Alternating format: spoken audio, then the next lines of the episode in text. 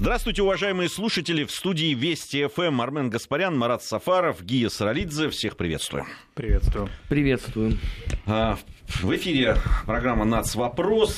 Сегодня несколько событий, которые произошли, мы хотели бы обсудить э, в рамках этой программы. Скажу честно, будет перекликаться, конечно, сегодня темы, которые мы будем обсуждать, э, наверное, с теми, которые э, будем с нашим товарищем и соведущим Алексеем Мартыновым обсуждать в программе «Бывшие», программе, которая посвящена постсоветскому пространству. Ну, что делать? Здесь такое, такая перекличка она, с одной стороны, э, необходима, с другой стороны, наверное, неминуема.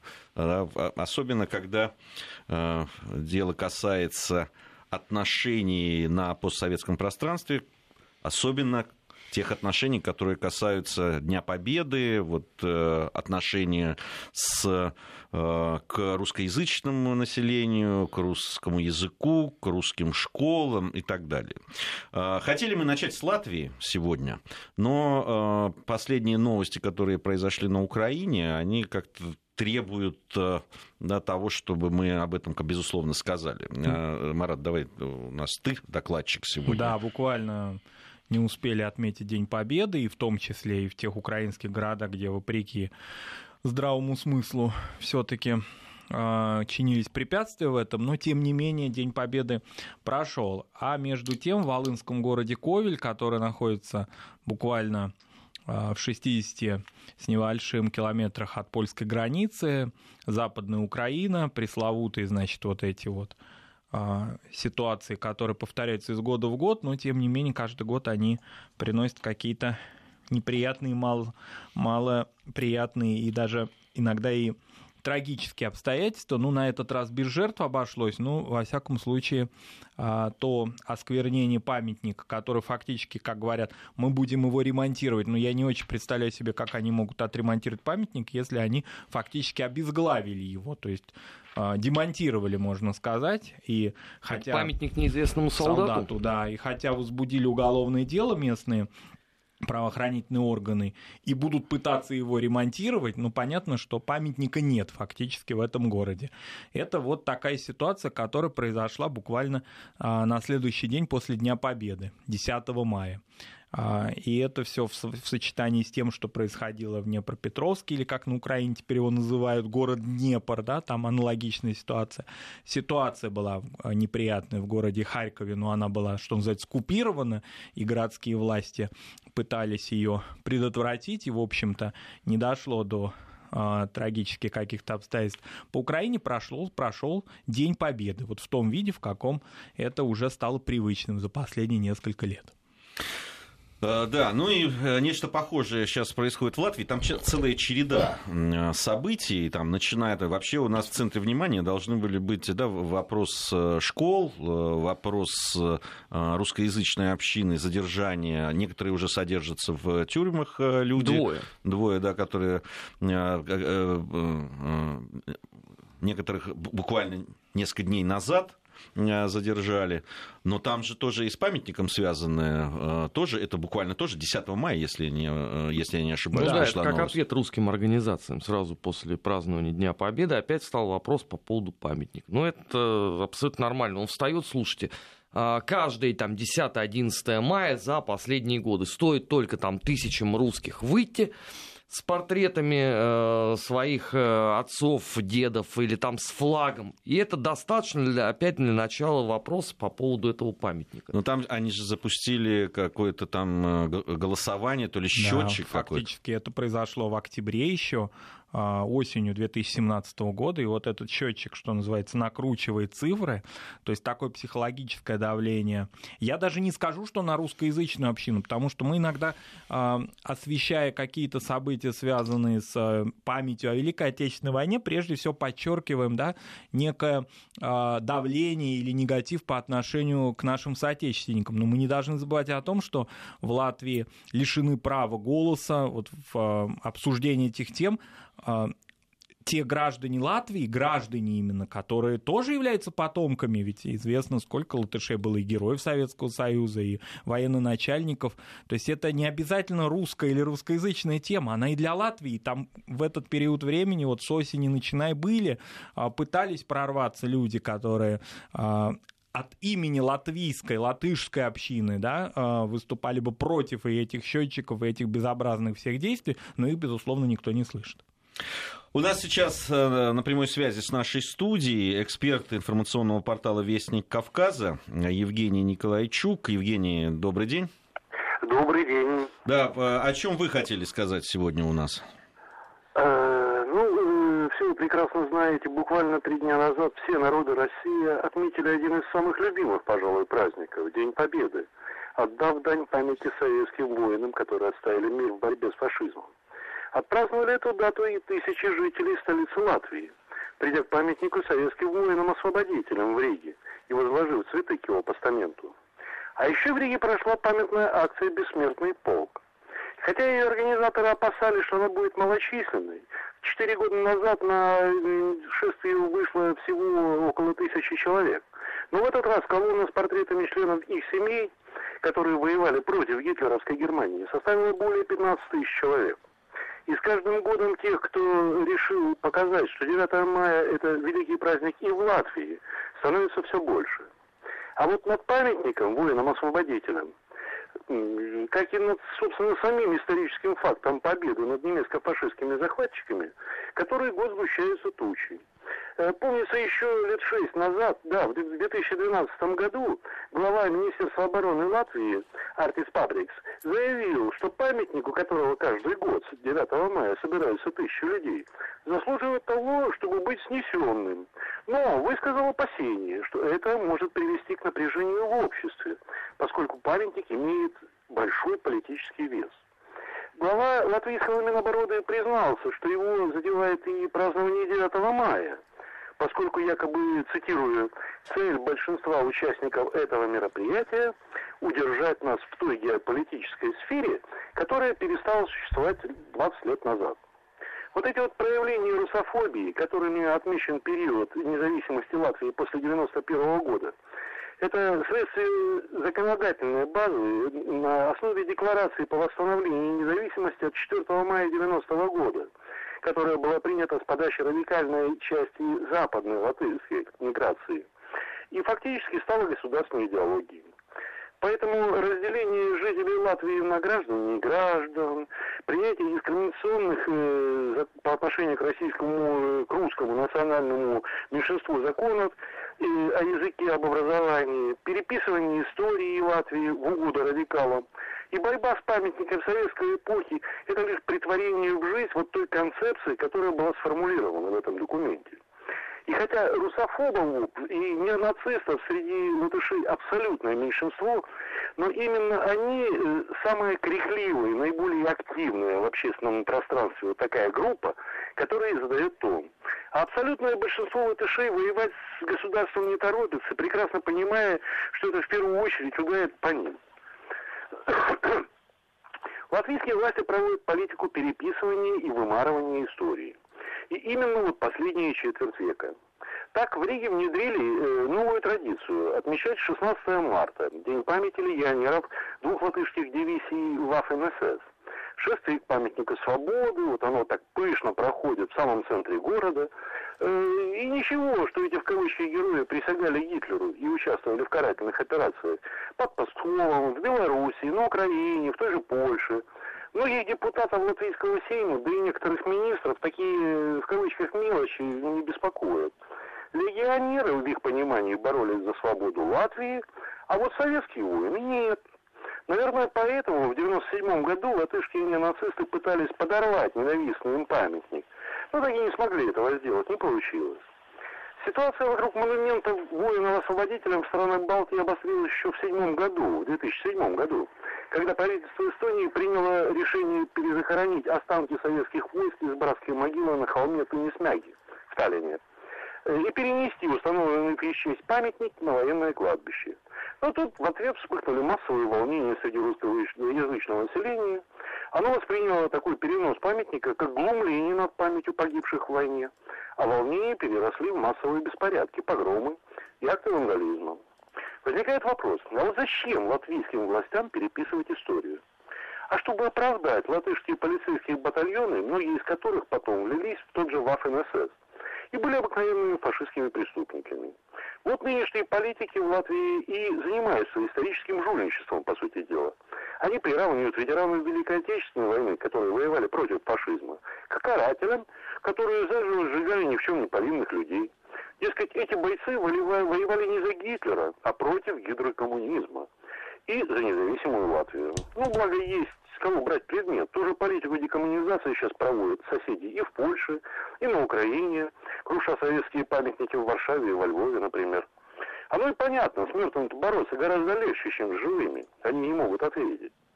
И не случайно начало 2018 года в Латвии обозначилось очередными всплесками русофобских высказываний. Они порой доходят вообще до абсурда.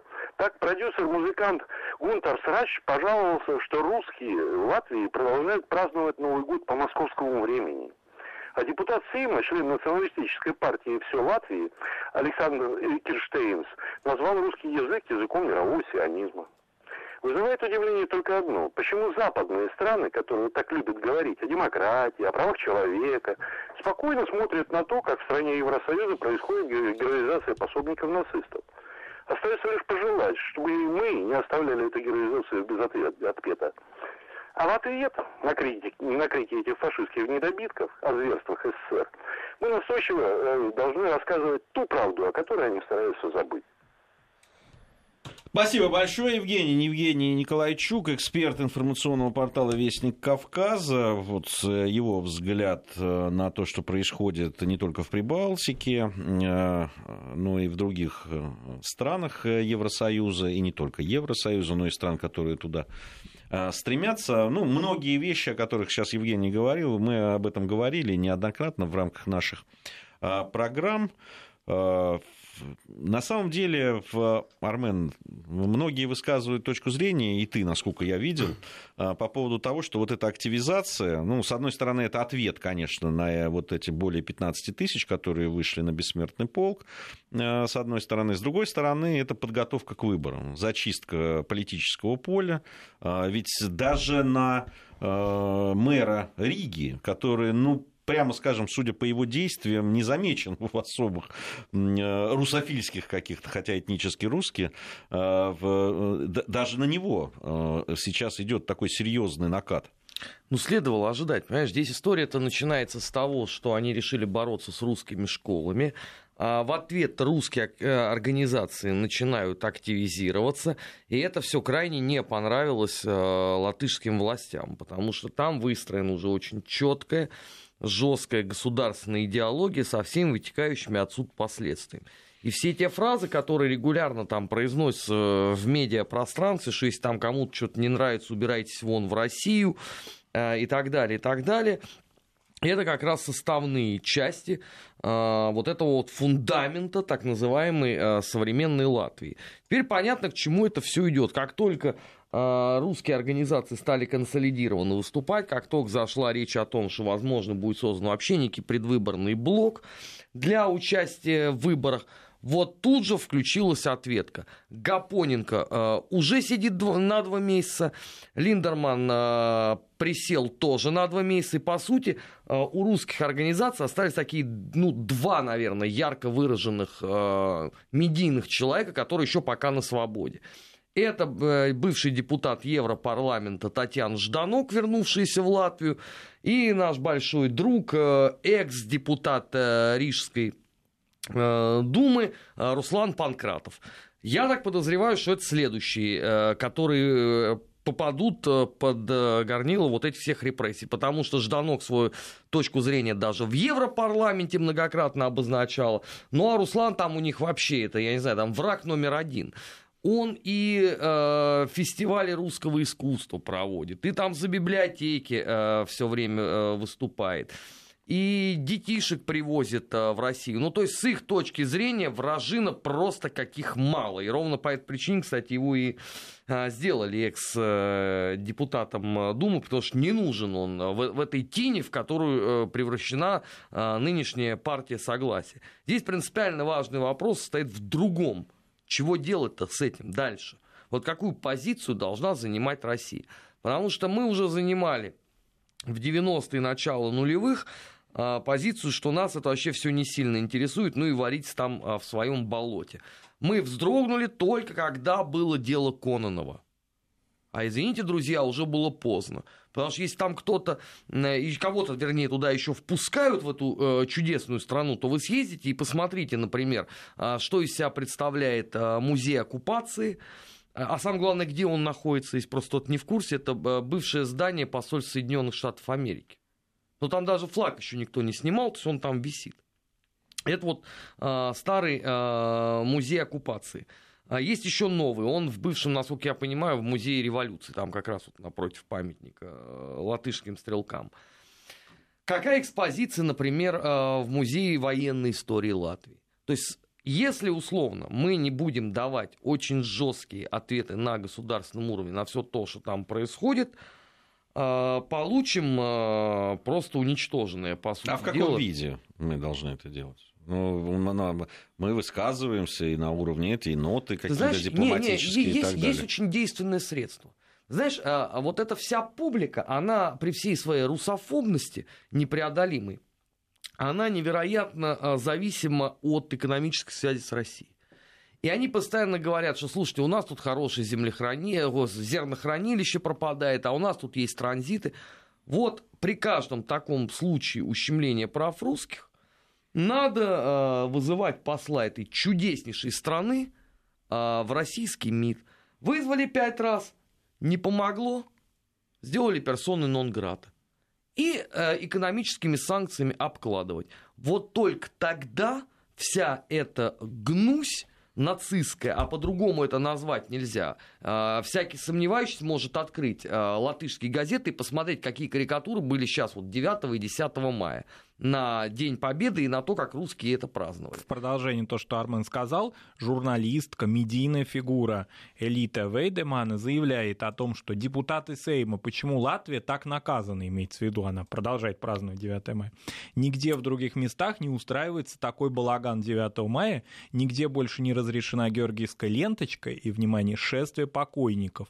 Где принятые вами законы, которые не позволяют такое сумасшествие оккупантов, заявляет она в 2018 я, году. Я хочу вот этот вот вопрос э, и вообще вот эти заявления адресовать э, недавнему оппоненту по программе у Володи Соловьева. Э, Андресу. Андресу, да.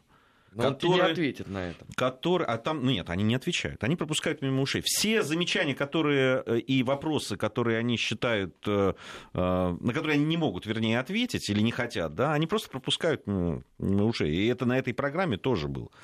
А, э, я напомню, что Андрес сказал, что вот, э, что это за празднование, не так вы празднуете, а, вы э, разъединяете людей, надо объединять, наоборот. Вот он считает, что почему-то бессмертный полк, который проходит в, во многих странах мира, он не объединяет, а разъединяет. А кого с кем он разъединяет? Он вот это, это сейчас, вот, ну, видимо, его с нами, например.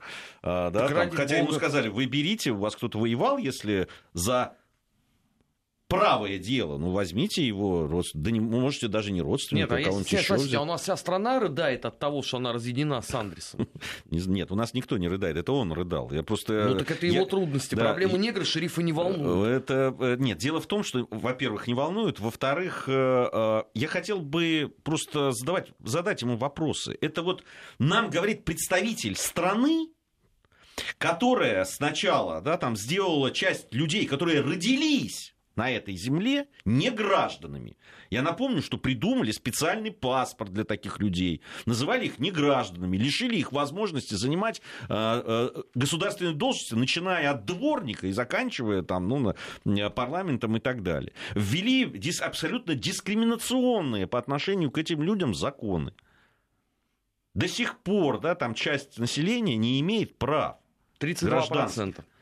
Не имеет гражданских прав, понимаете, в одном В государстве. стране Европейского Союза Да, в 2018 году. Где дискредитируется язык 40% людей, которые 40% людей, которые говорят на нем, людей лишают возможности учиться в школах. Это вы так объединяете страну? Хочу я у Андреса спросить. Так нет, а, о, вот это я тебе могу вместо него ответить. Да, скажет он, мы так объединяем, мы выстраиваем цельное латышское общество так, в том виде, в каком оно было, например, в последний раз при диктатуре Ульманиса. Тогда какие у них вопросы к Адольфу Алойзовичу? У отношение. Который, который так и выстраивал тоже, решая вот э, вопросы именно таким образом. Так, Мешают ну, ему у, евреи, у них, давайте, полож... у давайте них их положительное уничтожим. отношение, потому что было бы отрицательно, они бы, извините, не героизировали бы а, латышский легион СС. Если бы у них было бы отрицательное, просто... у них Герберт Цукурс не был бы национальным героем. Хватит... Он просто стесняется это об этом здесь Хватит сказать. нам говорить о том, как нам праздновать наш День Победы. Ну вот хватит. И слушать их хватит. Да? Вот и разберитесь у себя там сначала. При том, что он является праздником, День Победы, еще раз подчеркнем, и для тех людей, которых лишили права голоса, которые являются гражданами Латвии. Ведь еще раз повторимся, что значительная часть людей, и, кстати, и на бессмертном полку в Риге это было, они, если на тот язык уже перейти, они с латышскими фамилиями вышли или из смешанных семей пришли. Кстати говоря, в латвийских СМИ скрывалась и как-то, в общем, всячески замалчивалась другая цифра, 15 тысяч на бессмертном полку, но около 150 тысяч людей посетили памятник, монумент задвини. То есть э, такая огромная э, цифра людей, да, огромное количество людей пришли к этому памятнику разных национальностей. Они исключительно сводят это к русской теме. Но это ваша тема всей, всего вашего государства, не интегрированного за 30 лет. Поскольку ведь совершенно очевидно, что есть части страны, которые э, ну, не придерживаются этой точки зрения в 90-100%, возьмем, скажем, Латгалию, о которой мы многократно говорим. Я не думаю, что все эти увещевания кто-то может услышать и поддержать Даугавпилсе, где тоже а, День Победы отмечался вопреки всему.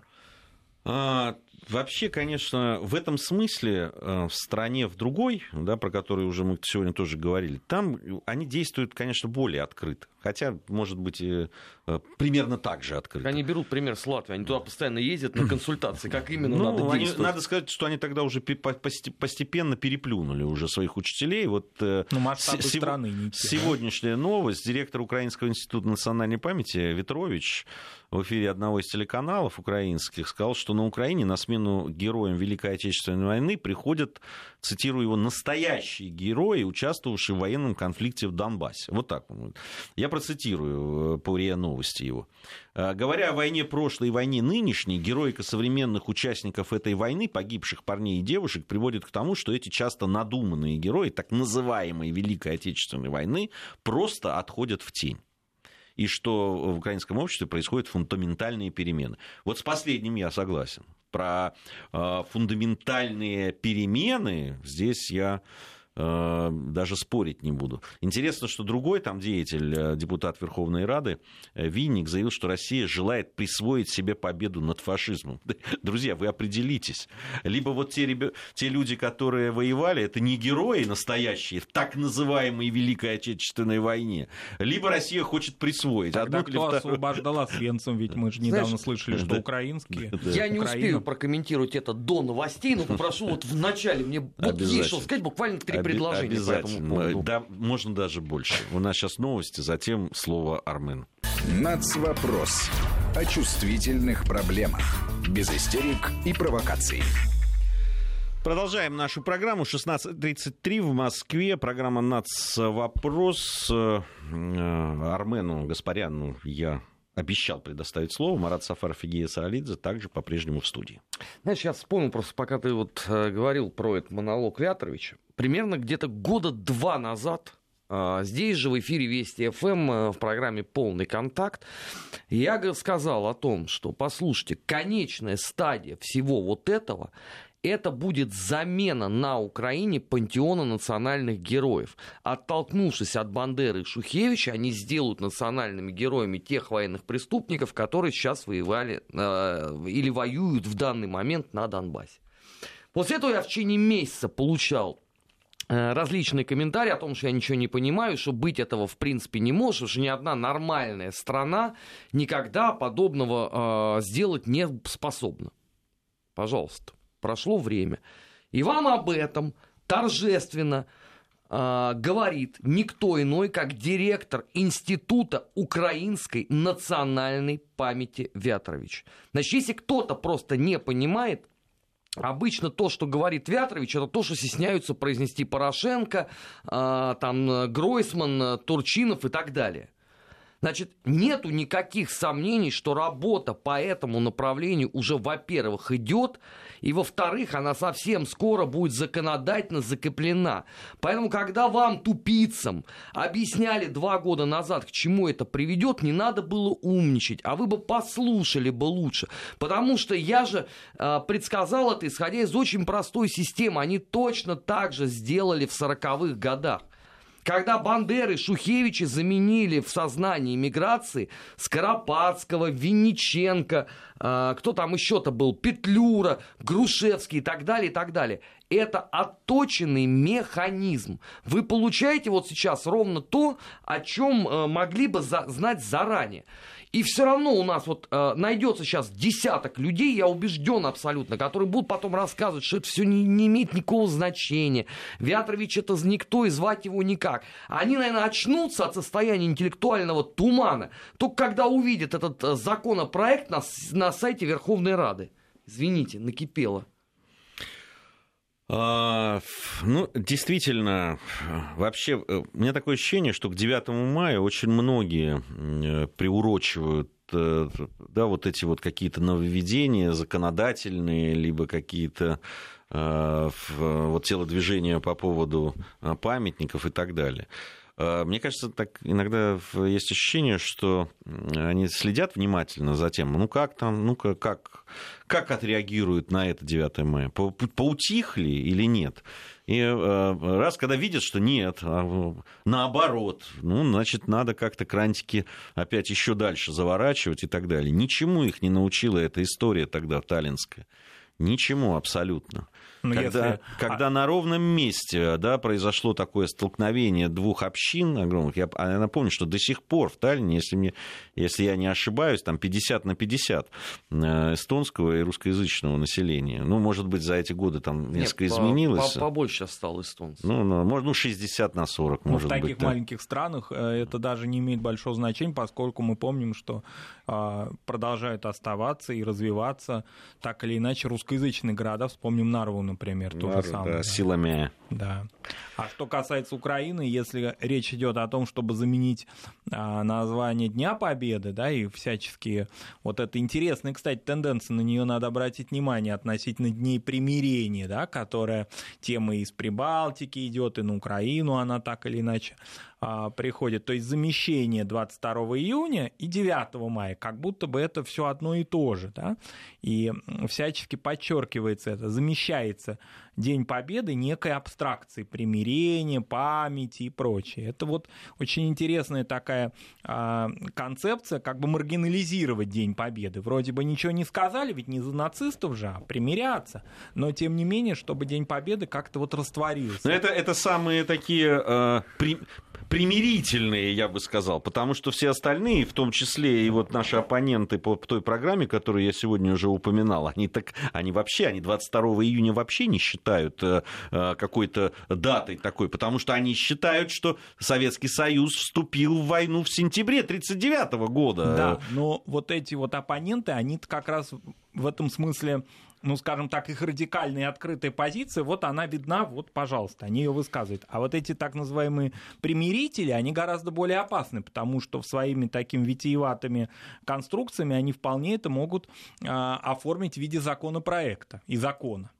Поскольку вроде бы, казалось бы, аргументов против в их странах нет кто против этого выскажется, скажет, ну, пожалуйста, они же примеряют разные общины. Но таким образом можем остаться в этих странах без Дня Победы. И огромное количество людей, потомков участников Великой Отечественной Я вообще не понимаю, как на Украине может быть отменен День Победы, ну, вот так вот, если разобраться, да, учитывая э, даже количество э, военноначальников и героев Советского Союза. Я уже неоднократно сегодня о героях Советского Союза вспоминаю, да, применительно к Прибалтике или Украине и так далее. Только лишь по этому одному параметру, как можно говорить об отмене Дня Победы. Тем не менее, можно. Можно. И они будут это делать. У них же есть пример Латвии. Вот а, обращаю внимание, да, вот э, сегодня вот в очередной раз прозвучало, что в Латвии там День памяти, скорби и примирения. По-моему, так он официально называется у них, 8 э, мая. А кто там с кем примиряется, расскажите мне. Где э, еврейская община Латвии? Вся. Она уничтожена была с 41 по 44 год. С кем они там собираются примиряться? С русскими, которых выдавили оттуда через многочисленные убийства. Там кто остался-то вообще? И они по этому же сценарию делали на протяжении там 90-х и начала нулевых на западе Украины. Там остались евреи? Нет. Откуда они там возьмутся? Если их поубивали всех. Поляки, может быть, там остались? Ну да, очень и очень мало. Но они не являются субъектом политики. Русские, ну откуда их там на Западе большинство? Там карпатских русин, извините, их уже сто лет травят. А теперь они просто этот эксперимент смелый перенесут с пяти областей на всю Украину. Я напоминаю, э, что перед 9 мая весь Киев завесили билбордами. Война идет там, где нету мовы. Говоришь на мове, не будет войны. Это что означает? Это означает, что они собираются выдавить вообще все русское, что есть. А вот после этого, конечно, можно назвать это будет праздником примирения. И когда тебя спросят, а с кем ты примиряешься, ты гордо скажешь, а ни с кем, у нас весь народ, вот он вот здесь вот. Он был тогда бандеровский, а теперь он весь э, прошел через зону АТО. И по формальному признаку ты с ними уже не поспоришь. Потому что то же самое, по сути, произошло и в Эстонии.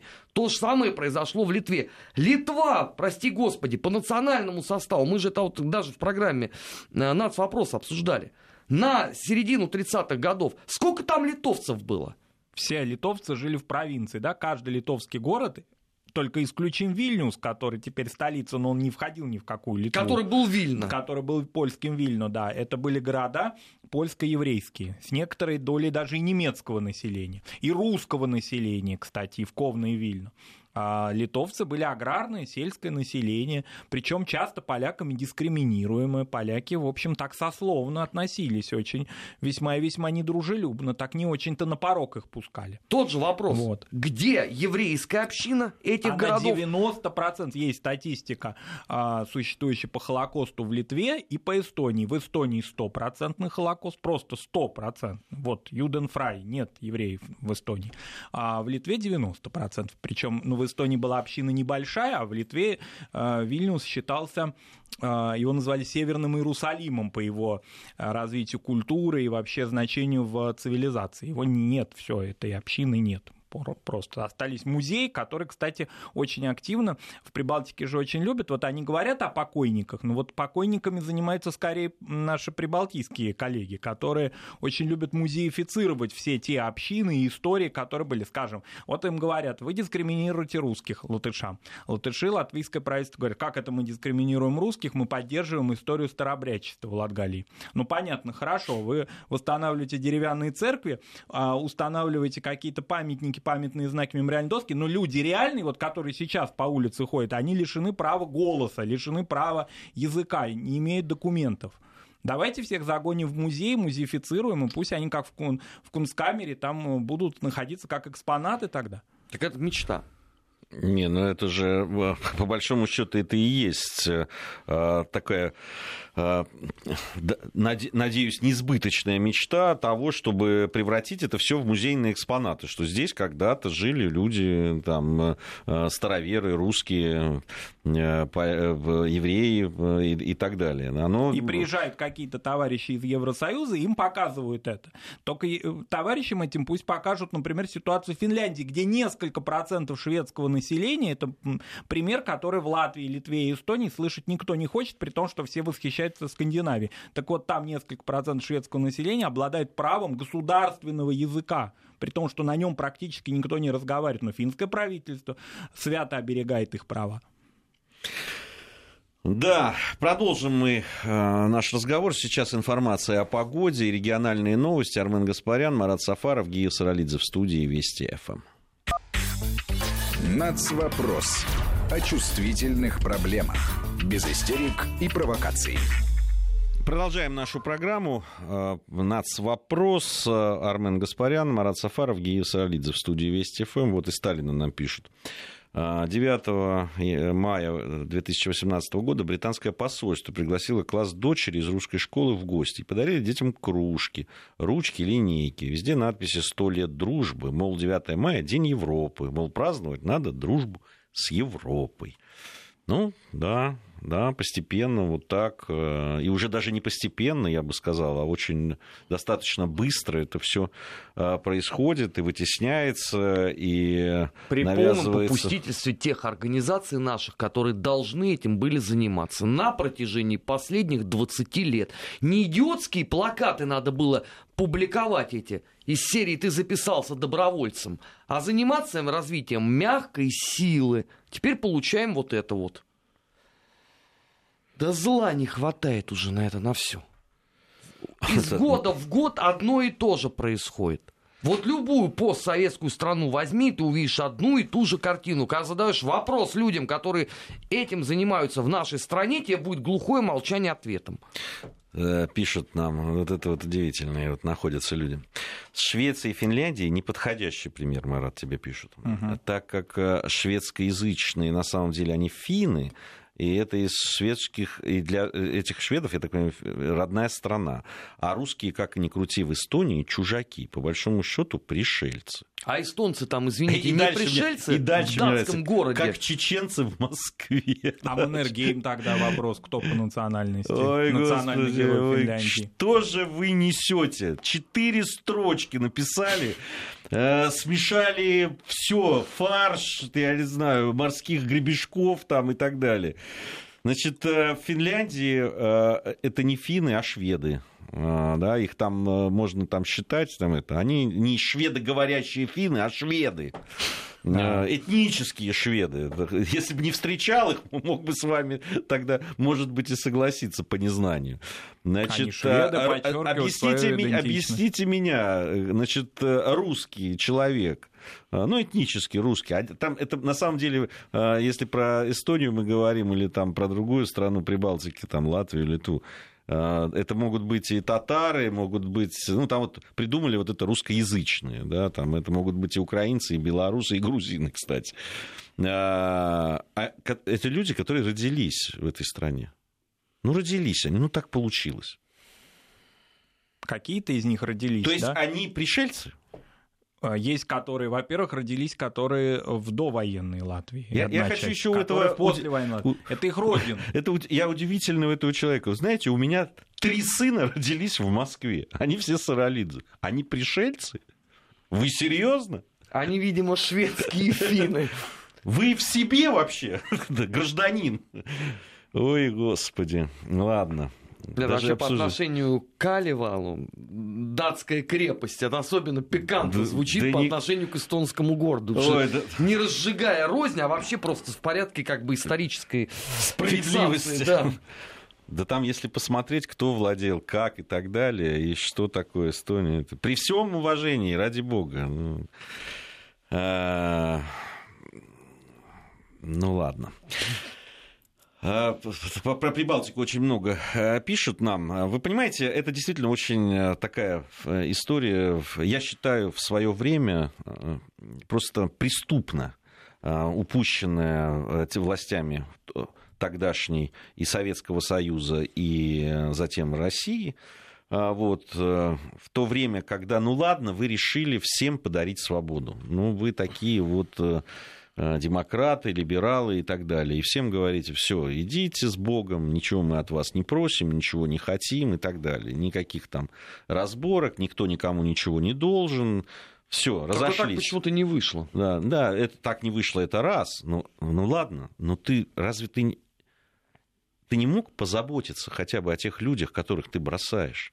Ну, так же, как и в других, и в других республиках бывшего Советского Союза. Ну как же так?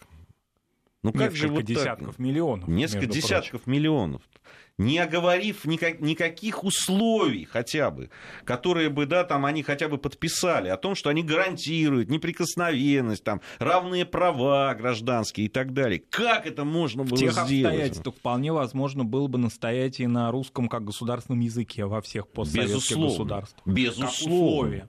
Да невозможно это было сделать, Марат. Ну, что мы друг друга обманываем? Давайте вспомним тех людей, которые принимали решения. Это Козырев, что ли, настаивал бы там? Это Бурбули с Шахраем бы настаивали.